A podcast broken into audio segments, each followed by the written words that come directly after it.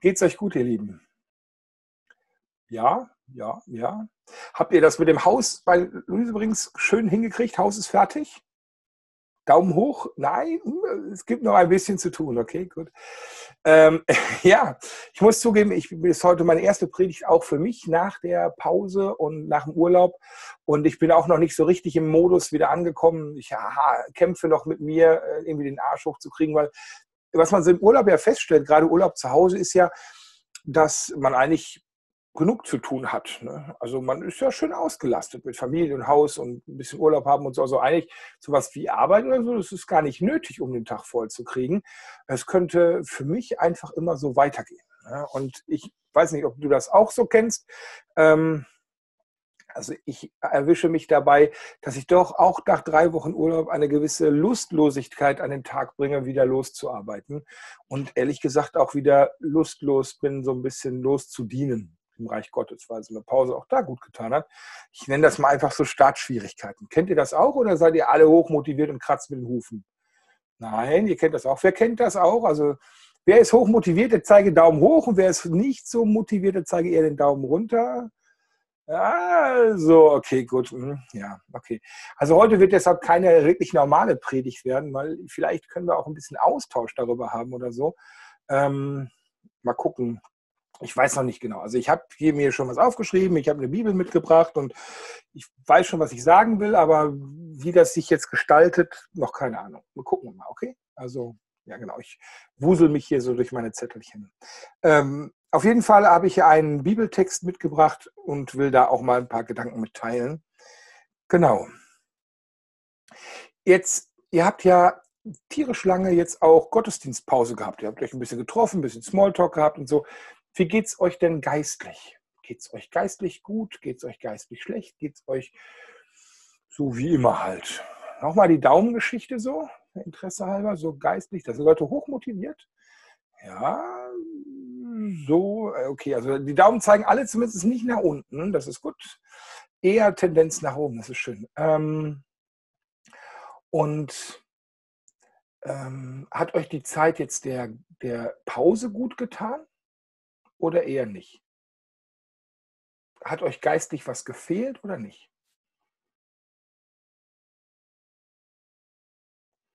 Kopf wackeln? Alle gucken, alle grinsen, so eher nicht. Eher nicht wäre so, eher, eher nicht, ja, keine Ahnung. Ähm, wie macht man das Zeichen richtig? Also, ähm, es hat euch nichts gefehlt, wäre so. Und es hat euch voll was gefehlt, wäre so. Macht mal. Es hat eher was gefehlt. Okay, super. Okay, gut. Ähm, genau. Okay, es hat eher doch was gefehlt. Ähm, okay, Gemeinde ist doch etwas, was auftankt, oder? Also äh, egal, was ihr habt, aber diese Gemeinde, die ihr habt, die, die so, egal wie klein oder wie groß, oder mit Kindergottesdienst oder ohne so, aber es ist doch was, wo man auftankt, ne? was, was wo auch das Ganze so gut tut, dass man sich, obwohl es kein Programm gibt, dann trotzdem noch trifft, irgendwie um Austausch hat und so weiter und so fort. Es scheint euch doch gut zu gehen, oder? Und ähm, eigentlich geht es uns doch wirklich gut. Ne? Und ich glaube, wir sind in einer besonderen Position. Wir sind in Deutschland, aber auch Jesus Freaks Hagen sind in einer besonderen Position. Und ähm, ich glaube, wir sehen das sehr oft, wenn man, auch wenn man länger Christ ist, sieht man die Position, in der man als Christ ist in einer Gemeinde eingebunden, äh, irgendwie geistlich erbaut, irgendwie mit Gott im Nacken, so, also Rücken, nicht im Nacken. Ähm, da ist man, ja, das, das fühlt sich irgendwann normal an. Aber ich glaube, das ist es nicht. Es ist eine besondere Situation. Und ich habe hier einen Text mitgebracht. Den werde ich kurz mit euch lesen, den, den ganzen Text. Ähm, der ist ein bisschen länger. Ich werde mal so anderthalb Kapitel aus dem Epheserbrief lesen. Ich wollte, ich werde hinterher auf eine, auf eine Kernstelle kommen und äh, einzelne Verweise dazu bringen, aber Paulus schreibt ja doch auch schon immer sehr predigtmäßig. Und ich finde, das ist ein Ding, das spricht so sehr für sich selbst, dass ich erstmal das einfach mal so weitergeben will, das Wort Gottes wirken lassen will. und ähm, dann so ein, zwei Gedanken dazu teilen. Ist das okay für euch? Mal so ein bisschen längeres Bibelstück. Ähm, ich lese aus der Einheitsübersetzung in dem Fall. Und zwar aus der nicht revidierten Einheitsübersetzung. Und ähm, Kapitel 1. Und wir fangen dann mal bei Vers 3 an. Okay? Und bitte verzeiht mir, ich habe auch mehrere Wochen nicht geübt, gut vorzulesen, dementsprechend, wenn ich jetzt mich verhaspel. Gepriesen sei der Gott und Vater unseres Herrn Jesus Christus. Er hat uns mit allen Segen seines Geistes gesegnet durch unsere Gemeinschaft mit Christus im Himmel. Denn in ihm hat er uns erwählt vor der Erschaffung der Welt, damit wir heilig und untadelig leben vor Gott. Er hat uns aus Liebe im Voraus dazu bestimmt, seine Söhne zu werden durch Jesus Christus und nach seinem gnädigen Willen zu ihm zu gelangen, zum Lob seiner herrlichen Gnade. Er hat sie uns geschenkt in seinem geliebten Sohn. Durch sein Blut haben wir die Erlösung, die Vergebung der Sünden nach dem Reichtum seiner Gnade. Durch sie hat er uns mit aller Weisheit und aller Einsicht reich beschenkt und hat uns das Geheimnis seines Willens kundgetan, wie er es gnädig im Voraus bestimmt hat. Er hat beschlossen, die Fülle der Zeiten heraufzuführen, in Christus alles zu vereinen, alles, was im Himmel und auf Erden ist. Durch ihn sind wir auch als Erben vorherbestimmt und eingesetzt, nach dem Plan dessen, der alles so verwirklicht, wie er es in seinem Willen beschließt. Wir sind zum Lob seiner Herrlichkeit bestimmt die wir schon früher auf Christus gehofft haben. Durch ihn habt auch ihr das Wort der Wahrheit gehört, das Evangelium von seiner Rettung. Durch ihn habt ihr das Siegel des verheißenen Heiligen Geistes empfangen, als ihr den Glauben annahmt. Der Geist ist der erste Anteil des Erbes, das wir erhalten sollen, der Erlösung, durch die wir Gottes Eigentum werden zum Lob seiner Herrlichkeit. Darum höre ich nicht auf, für euch zu danken, wenn ich in meinen Gebeten an euch denke, denn ich habe von eurem Glauben an Jesus, den Herrn, und von eurer Liebe zu allen Heiligen gehört. Der Gott Jesu Christi, unseres Herrn, der Vater der Herrlichkeit, gebe euch den Geist der Weisheit und Offenbarung, damit ihr ihn erkennt. Er erleuchte die Augen eures Herzens, damit ihr versteht, zu welcher Hoffnung ihr durch ihn berufen seid, welchen Reichtum die Herrlichkeit seines Erbes den Heiligen schenkt und wie überragend groß seine Macht sich an uns, den Gläubigen, erweist durch das Wirken seiner Kraft und Stärke. Er hat sie an Christus erwiesen, den er von den Toten auferweckt und im Himmel auf dem Platz zu seiner Rechten erhoben hat. Hoch über alle Fürsten und Gewalten, Mächte und Herrschaften und über jeden Namen, der nicht nur in dieser Welt, sondern auch in der zukünftigen Welt genannt wird. Alles hat er ihm zu Füßen gelegt und ihn, der alles als Haupt überragt, über die Kirche gesetzt. Sie ist sein Leib und wird von ihm erfüllt, der das All ganz und gar beherrscht. Ihr wart tot infolge eurer Verfehlungen und Sünden. Ihr wart einst darin gefangen, wie es der Art dieser Welt entspricht, unter der Herrschaft jenes Geistes, der im Bereich der Lüfte regiert und jetzt noch den Ungehorsamen wirksam ist. Zu ihnen gehört, gehörten auch wir alle einmal, als wir noch von den Begierden unseres Fleisches beherrscht wurden. Wir folgten dem, was das Fleisch und der bösen Sinn uns eingaben und waren von Natur aus Kinder des Zorns wie die anderen. Gott aber, der voller Erbarmen ist, hat uns, die wir infolge unserer Sünden tot waren, in seiner großen Liebe, mit der er uns geliebt hat, zusammen mit Christus wieder lebendig gemacht. Aus Gnade seid ihr errettet. Er hat uns mit Christus Jesus auferweckt und uns zusammen mit ihm einen Platz im Himmel gegeben. Dadurch, dass er in Christus Jesus gütig an uns handelte, wollte er den kommenden Zeiten den überfließenden Reichtum seiner Gnade zeigen. Denn aus Gnade seid ihr durch den Glauben gerettet, nicht aus eigener Kraft. Gott hat es geschenkt, nicht aufgrund eurer Werke, damit sich keiner rühmen kann. Seine Geschöpfe sind wir, in Christus Jesus dazu geschaffen, in unserem Leben die guten Werke zu tun, die Gott für uns im Voraus bereitet hat. So viel mal zu dem, was Paulus an die Epheser und ich glaube auch an uns schreibt. Es ist ein langer Text, gebe ich zu, und ähm, aber es ist eigentlich schon eine fertige Predigt. Da könnte man jetzt sagen, Amen, lass uns mal kurz drüber reden. Ähm, ich hatte aber auch das Gefühl, dass ich diesen ganzen Text so vorlesen soll. Und ich würde jetzt einfach gerne mal einfach so ein paar Highlights setzen. Hm.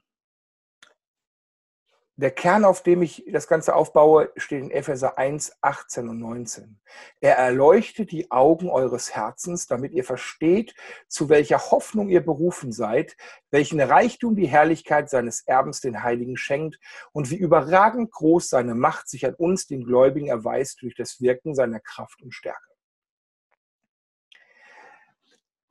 Im Endeffekt wird hier ganz klar gesagt, dass wir in Gott, in Christus, durch Gott Reichtum, und zwar wirklich heftigen Reichtum, Herrlichkeit, Hoffnung und Sinn haben.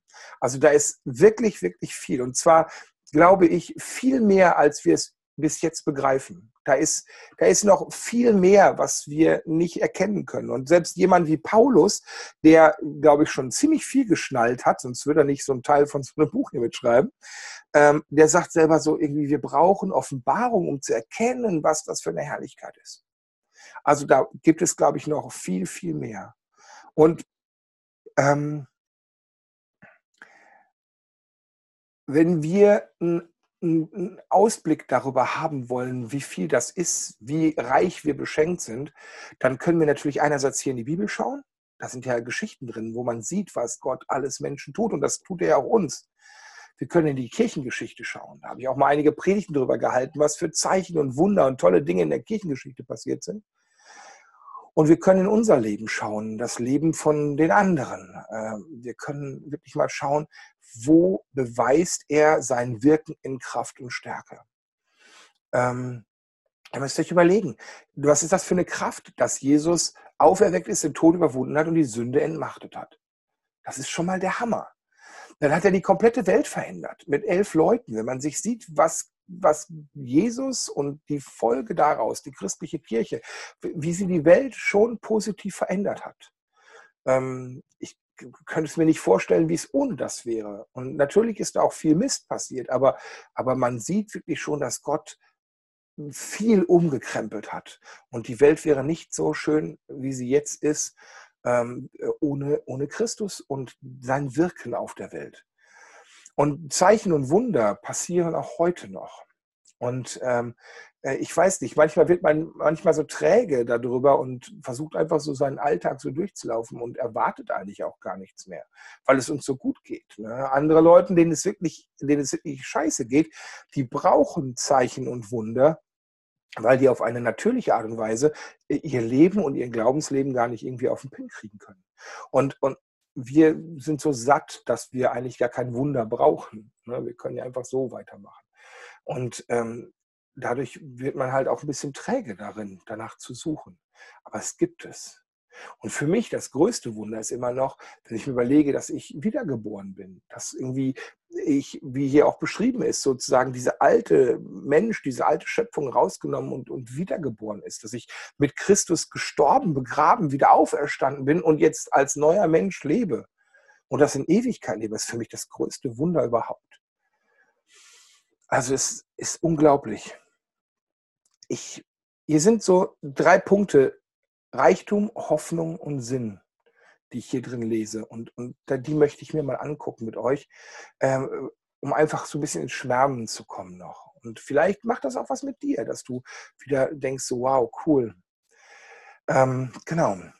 Die eine Sache ist göttlicher Reichtum. Hier wird gesprochen von ähm, welchen Reichtum die Herrlichkeit seines Erben den Heiligen schenkt. Das sind, das sind himmlische Ressourcen, von denen gesprochen wird. Gesegnet mit allen geistlichen Segnungen in der Himmelswelt, sagt ein Übersetzer von dem Vers 3. Äh, er hat uns gesegnet mit allen geistlichen Segnungen der Himmelswelt. Ähm, das klingt irgendwie komisch. Ne? Was sind so himmlische Ressourcen? Und es klingt auch irgendwie komisch, wenn man sagt, so, du bist der Erbe, das Erbe Gottes. Also du erbst das, was Gott besitzt. Was ist ein Erbe?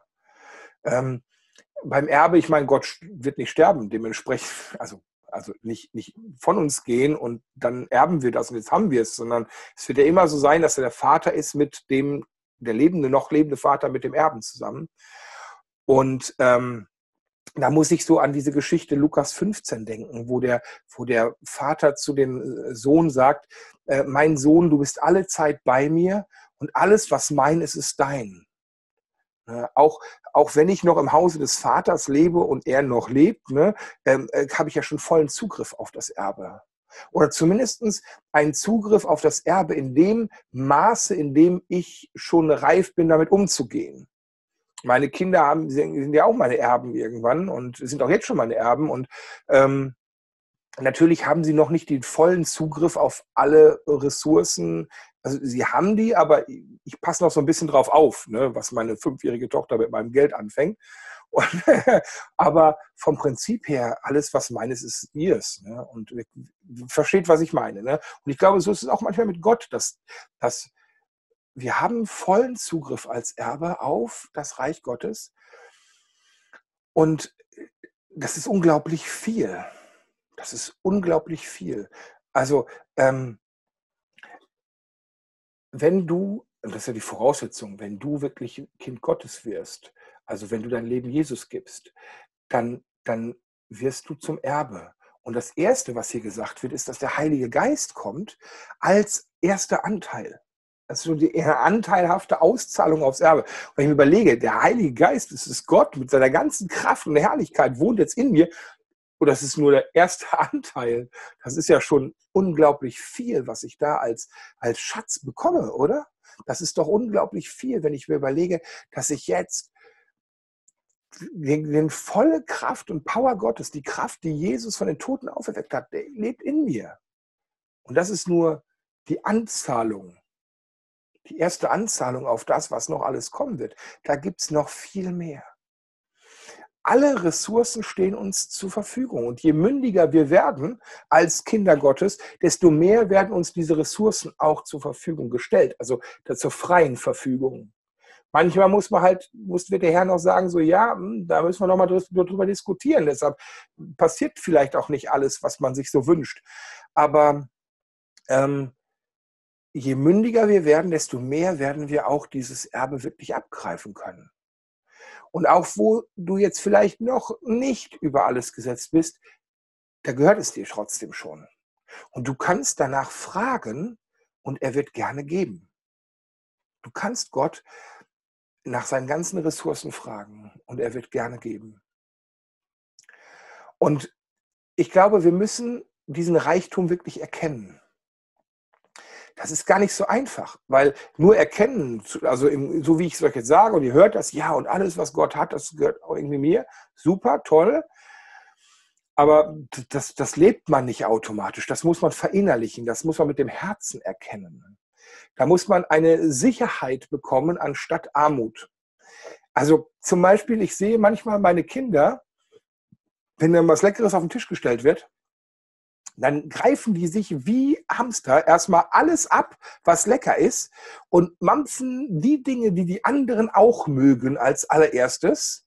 Bis davon nichts mehr da ist, streiten sie um letzten Fitze, um dann die Sachen auf ihrem Teller zu essen. Weil die war, sind ihnen ja schon sicher. Und da habe ich manchmal das Gefühl, dass ich ihnen sagen möchte, oder ich sage es manchmal auch, ey, es ist genug da. Und wenn das leer ist, dann können wir nochmal Neues holen. Du musst dir keine Sorgen machen, dass du verhungerst oder dass du zu wenig bekommst. Weil dieses Hamsterverhalten ist ja doch irgendwie so ein, so ein Gefühl von Armut. Das ist der Beweis, dass man das Gefühl hat, nicht genug zu haben. Weil wenn man wirklich sicher darin lebt, genug zu haben, dann muss man nicht hamstern. Der Chris Walleton hat mal ein schönes Beispiel in dem Zusammenhang genannt. Der hat gesagt, du kannst einen Bettler nehmen und ihn in den Palast wohnen lassen. Aber er wird im Herzen immer ein Bettler bleiben. Weil er das, er wird den Palast auch immer, er wird da immer gucken, dass er genug für sich hat und dass er, dass er ähm, dass er äh, sich ein kleines Eckchen sucht. Er wird im Herzen immer ein Bettler bleiben. Andersrum, du kannst einen König aus dem Palast rausnehmen und wenn er sich seiner, seiner Regentschaft sicher ist, dann könnte er auch in der Gosse leben und er bleibt im Inneren in seiner Haltung ein König.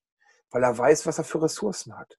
Das heißt, es geht nicht nur darum, dass du die Möglichkeiten hast, sondern dass du darin auch lebst und darin sicher lebst, dass du eine Herzenshaltung des Reichtums hast, dass du nicht mehr hamstern musst, dass du nicht mehr betteln musst, dass du nicht mehr ähm, Angst haben musst, dass Gott dir vielleicht was nicht gibt, sondern es geht darum, wir müssen wirklich verinnerlichen, dass wir Kinder Gottes sind und auf göttliche Ressourcen äh, ähm, zurückgreifen können.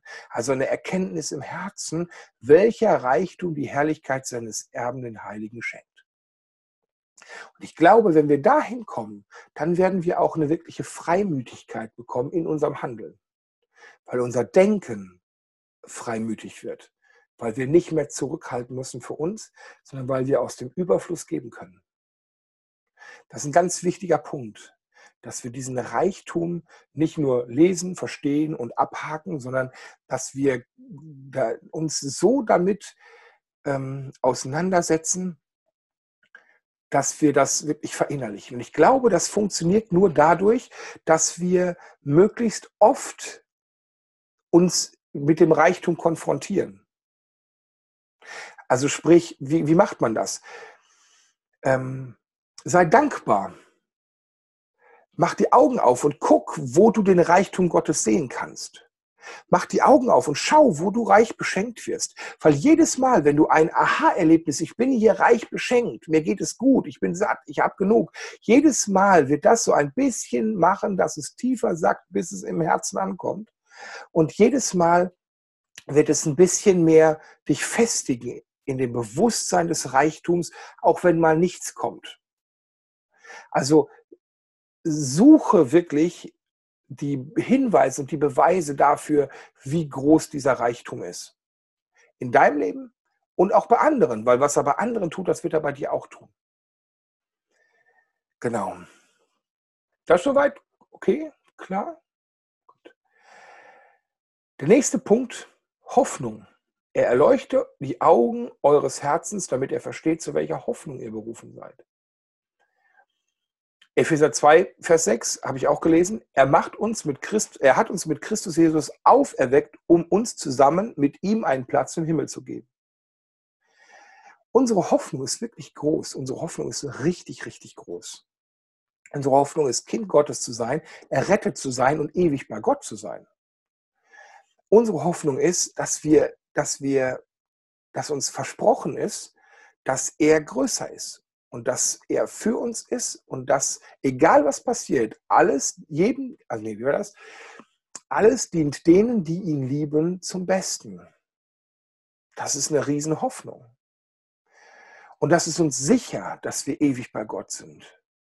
Deshalb haben wir, habe ich auch gerade gelesen, Epheser 1, Vers 13, durch ihn das Siegel des Heiligen Geistes empfangen, als er den Glauben annahmt. Ein Siegel ist etwas, du hast eine Urkunde, und da wird ein Siegel drauf gestempelt und das ist so wie die Unterschrift Gottes. Du bist versiegelt mit dem Heiligen Geist. Wenn du weißt, dass der Heilige Geist in dir ist, wenn du ihn spürst, irgendwie, sei es im Sprachengebet oder so, dann weißt du, Gott hat sein Siegel auf mich gedrückt. Diese Sache ist besiegelt. Diese Sache ist sicher. Ich bin safe. Das ist ein Versprechen, das beurkundet wurde von Gott. Das ist gültig. Und in der aktuellen Zeit haben unglaublich viele Menschen Angst. Und ich glaube, auch wir haben zwischendurch mal Angst, was wird sein. Und nichts scheint mehr sicher. Aber das Evangelium schon. Ich, äh, Paulus schreibt in, in Gefangenschaft, ich schäme mich des Evangeliums nicht, denn es ist eine Kraft Gottes, die jeden rettet, der glaubt. Es ist safe, es ist sicher. Das Evangelium rettet. Egal was passiert, wir haben eine Hoffnung, die stärker ist. Egal was passiert, wir haben eine Hoffnung, die uns, die, bis, die über den Tod hinweg reicht. Egal was passiert, wir haben eine Hoffnung, mit der wir sicher sagen können, ist Gott für uns, wer kann gegen uns sein? Weil es gibt nichts Stärkeres, nichts Größeres, nichts, was ihm das Wasser reichen kann. Und mein Ziel bis jetzt hierhin mit diesen Worten ist, mach dich auf, diesen Reichtum und diese Hoffnung zu erkennen. Begreife den Schatz, den du persönlich in Jesus hast. Und noch eine dritte Sache ist mir wichtig. Wir haben einen göttlichen Auftrag, wir haben einen Sinn in unserem Leben und Sinn ist in dem Zusammenhang ein göttlicher Auftrag. Epheser 2, Vers 10. Seine Geschöpfe sind wir in Christus Jesus dazu geschaffen, in unserem Leben die guten Werke zu tun, die Gott für uns im Voraus bereitet hat. Wir sind geschaffen dazu, diese Werke zu tun. Das ist unser Sinn. Das ist, und Sinn ist etwas wirklich Wichtiges im Leben. Ne? Nicht nur Hoffnung zu haben, sondern auch Sinn. Wohin geht's? Worum geht's? Und ich habe ja gerade gesagt, so, ich habe am Anfang noch Startschwierigkeiten so mit dem Predigtdienst und so, so ein bisschen Lustlosigkeit dabei. Und deshalb, ich predige diesen Punkt auf jeden Fall mir selbst auch. Und die anderen Punkte auch. Ich predige mir das alles selbst.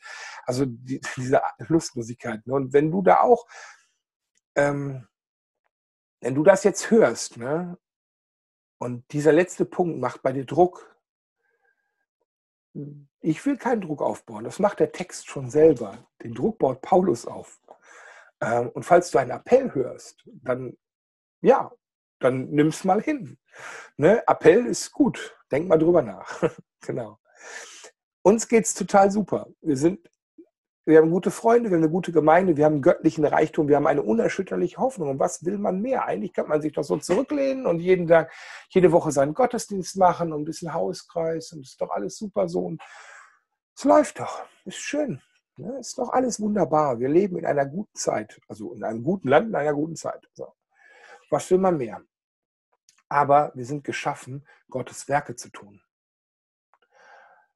die er vorbereitet hat. Du musst dir vorstellen, dass Gott, als er die Welt geplant hat, Dinge bereitgelegt hat, Wege bereitgelegt hat, mit einzelnen Punkten, wo Dinge sind, in die du reinstolpern wirst und mit ihm zusammen etwas Wunderbares schaffen wirst. Das ist vorbereitet. Das, ist, das liegt bereit. Du musst es nur noch pflücken. Und damit ist dein ganzer Lebensweg ist damit gepflastert. Und du musst es nur ergreifen. Du musst es nehmen. Er hat das vorbereitet. Das heißt, er weiß genau, was kommen wird. Er weiß genau, wie viel du tragen kannst. Er weiß genau, in welcher Situation du da reinkommst. Und er hat alle Wege so gestellt, dass du da so durchgehst, wie er es gut findet. Also es ist vorbereitet. Du brauchst wirklich nur noch abernten. Die Welle reiten. So, das, beim Surfen ist es so, du kannst ja nicht einfach die Welle machen. Du, da ist das Brett und du musst warten und wenn die Welle kommt, dann musst du sie reiten. Aber die Welle ist die Kraft. Und so ist hier das Ganze vorbereitet und du kannst darin wandeln.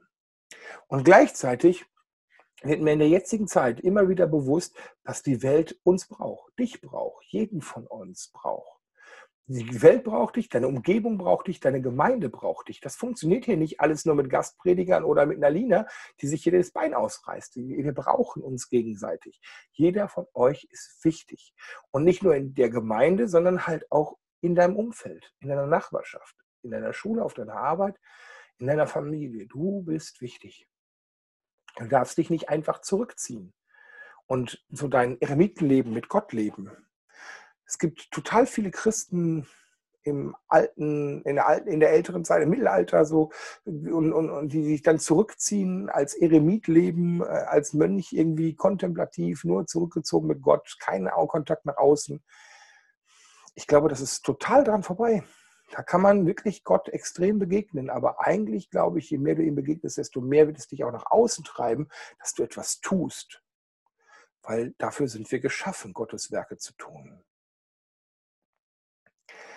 Und es geht nicht nur darum, unser Erbe zu begreifen, also das, was Gott uns jetzt schenkt, sondern halt auch dann dieser Berufung als Erbe würdig zu leben. Das steht ein paar Kapitel weiter hinten, Epheser 4, Vers 1.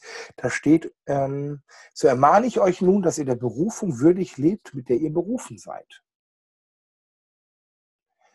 Das ist hier kein Kuschelclub, Leute. Entschuldigung, jetzt, jetzt wird es hart, ne? Jetzt kommen die harten Worte. Das ist hier kein Kuschelclub. Ähm, und nicht nur Jesus Freaks Hagen ist kein Kuschelclub, Christsein allgemein ist kein Kuschelclub. Wenn wir den Schatz, den Gott uns als Erbe geschenkt hat in seiner Gnade, verdient haben wir es nicht, aber in seiner Gnade, für uns behalten, dann ist das so wie das, diese Geschichte mit dem vergrabenen Silber.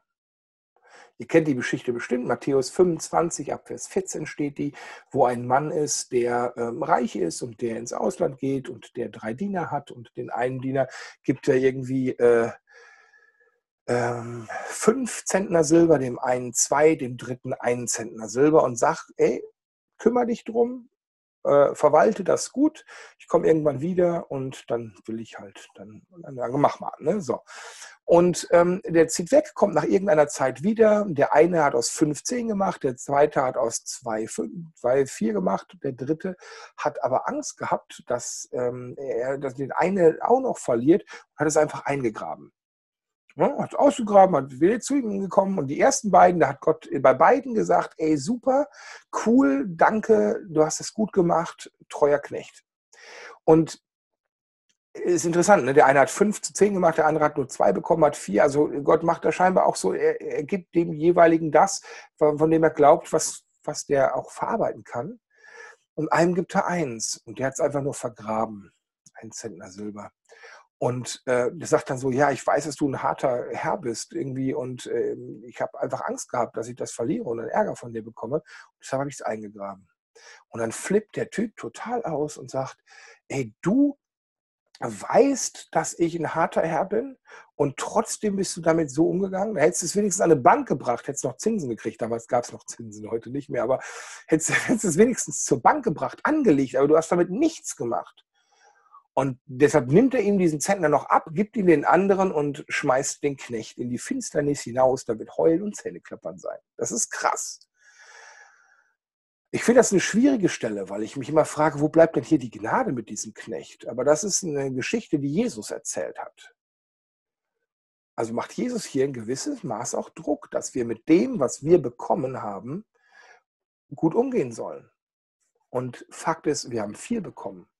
Und wer viel bekommt, von dem wird auch viel gefordert werden. Wir sind reich beschenkt. Und wir sollten das einsetzen und nicht einfach nur vergraben.